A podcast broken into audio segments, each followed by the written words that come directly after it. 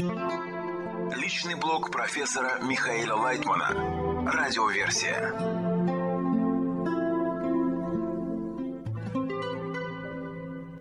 Материалы персонального блога Михаила Лайтмана от 17 августа 2022 года. Год за три. Вопрос. Когда вы изучали Кабалу, у вас не было группы, был только учитель.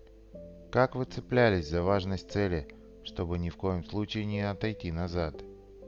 Ответ. Это другой путь. Он намного сложнее, менее эффективный, ведь я не продвигался такими темпами, как сегодня продвигаются приходящие к нам люди. На то, что сейчас новенький схватывает за полгода и год, у меня ушло несколько лет. Первоначальный этап, который сегодня проходит человек, он осваивает в три раза быстрее по сравнению со мной и с теми, кто занимались у Рабаша. Год за три. То, что я постиг за три года, наш новичок постигает за год. Он интенсивно включается в работу, в понимание, в систему, в группу. Его втягивают во все это, объясняют. Он вбирает материал через все поры. Если человек проходит у нас серьезную годовую практику – то в принципе он закладывает основы для исправления души. А далее зависит от него. Но, по крайней мере, я считаю, что первый год – это необходимое и достаточное условие, чтобы стать начинающим каббалистом. После этого, если он решает, пускай становится каббалистом, то есть начинает работать с собой. Я думаю, что по мере того, как это будет расширяться в мире, углубляться в нас – период подготовки сократится. Люди станут очень быстро все впитывать, ведь это будет восприниматься через окружающий эфир, через воздух. Вокруг будет создаваться такая обстановка, действовать такие волны, что вроде все понятно.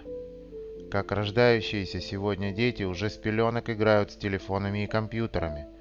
То, что я не умею делать, для них пустяк. Откуда ты знаешь, что делать? где-то учился. А чего учиться? Понятно и так.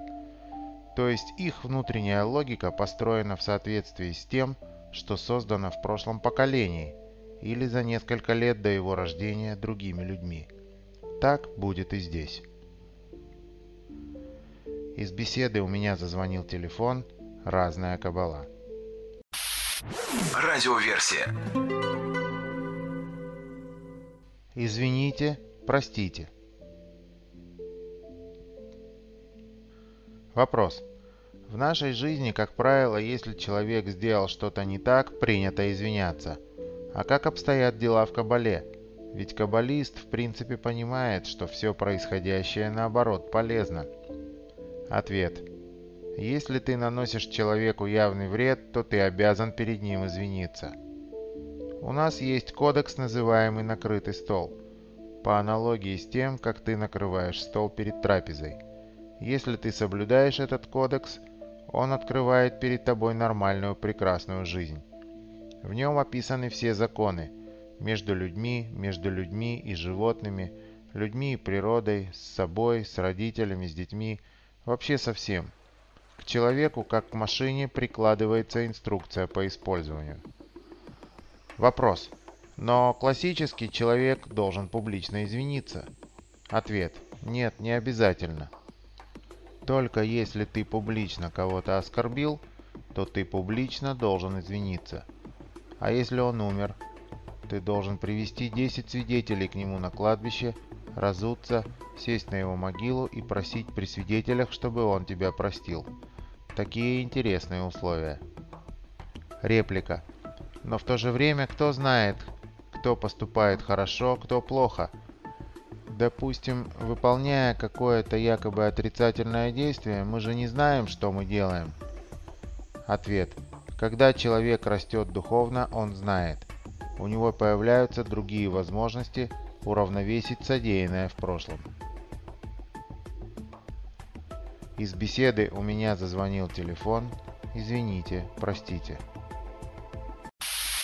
Радиоверсия. Истина – это любовь. Мы живем в таком мире, где очень трудно, практически невозможно отличить правду от лжи. какие у нас есть инструменты для правильной оценки и что такое истина с точки зрения науки Каббала. Истина – это доброе отношение одного к другому, а любые другие отношения больше или меньше приближаются к лжи.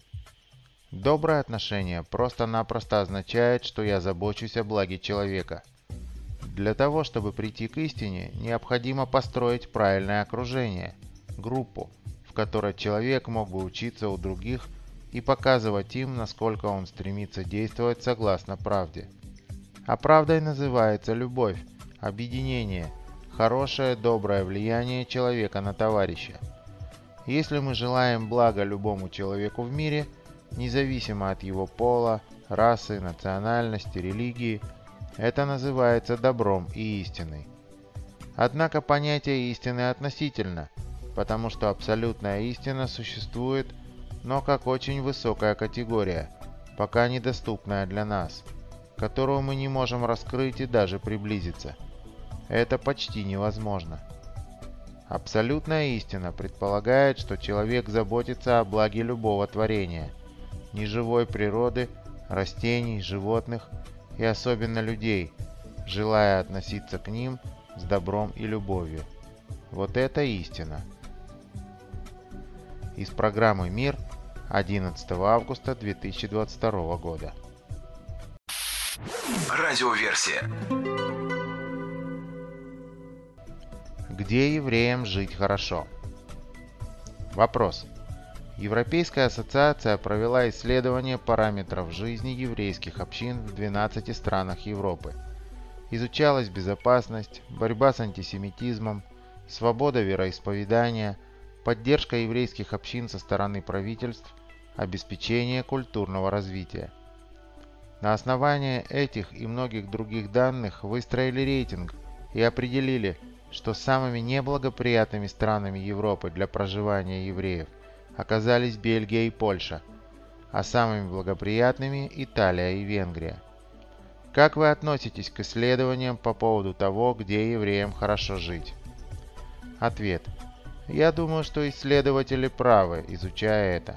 Надо изучать. Существует так много разных объектов и предметов изучения, так будет и это тоже. В общем, мне нечего сказать. Я совершенно не сталкиваюсь с такими феноменами так что не знаю. Реплика. Но ведь у всех исследований должна быть какая-то определенная цель. Ответ. Цель, конечно, есть. Они хотят раскрасить карту Европы в разные цвета, где евреям легче, где тяжелее и так далее, поскольку относительно евреев всегда есть такие контрастные состояния. Вопрос. А вообще евреям есть место в Европе или нет? Ответ. Я думаю, что евреям нигде нет места. Поэтому так и живут. Реплика. А в Америке, в экзотических странах? Сейчас евреи живут даже в тех странах, с которыми они исторически вообще не имели соприкосновения. Ответ. Я много раз бывал в Латинской Америке и встречался там с евреями. Там есть огромные общины. Я лично думаю, что проблемы есть везде – но смотря насколько евреи, живущие там, могут с ними мириться. Вопрос. Каков духовный корень рассеяния евреев по всему миру? Есть время, когда они рассеиваются, есть время, когда они должны собираться. Что происходит сейчас? Ответ. Я думаю, что скоро мы подойдем к состоянию, когда евреи будут собираться. Этот период еще не наступил. Он находится в динамическом равновесии так что все еще впереди. Из телевизионной программы «Кабала Экспресс» 5 августа 2022 года. Радиоверсия. Как заслужить хорошее отношение Творца? С одной стороны стоит Творец, с другой стороны нахожусь я, и между нами посередине этот разорванный разобранный мир – когда я его собираю, собираю, собираю, как в калейдоскопе, то постепенно проявляю отношение Творца ко мне. Вопрос. А оно хорошее? Ответ. Для этого мне надо сделать себя хорошим, и тогда я смогу видеть этот калейдоскоп, как он собирает все правильно. Вопрос. Что такое «я хороший»? Ответ. «Я хороший» — это тот, который во всем, что есть в мире, видит только добро, проявление Творца. Это не просто, но это то, к чему мы обязаны прийти. Все должны постараться собрать образ Творца. Вопрос. За всем, что происходит? За абсолютно всем? Ответ. Конечно, за всем. И как только вот так изменится мое отношение, сразу проявится совершенство. Из телевизионной программы «Новости с Михаилом Лайтманом» 2 июня 2022 года. Личный блог профессора Михаила Лайтмана. Радиоверсия.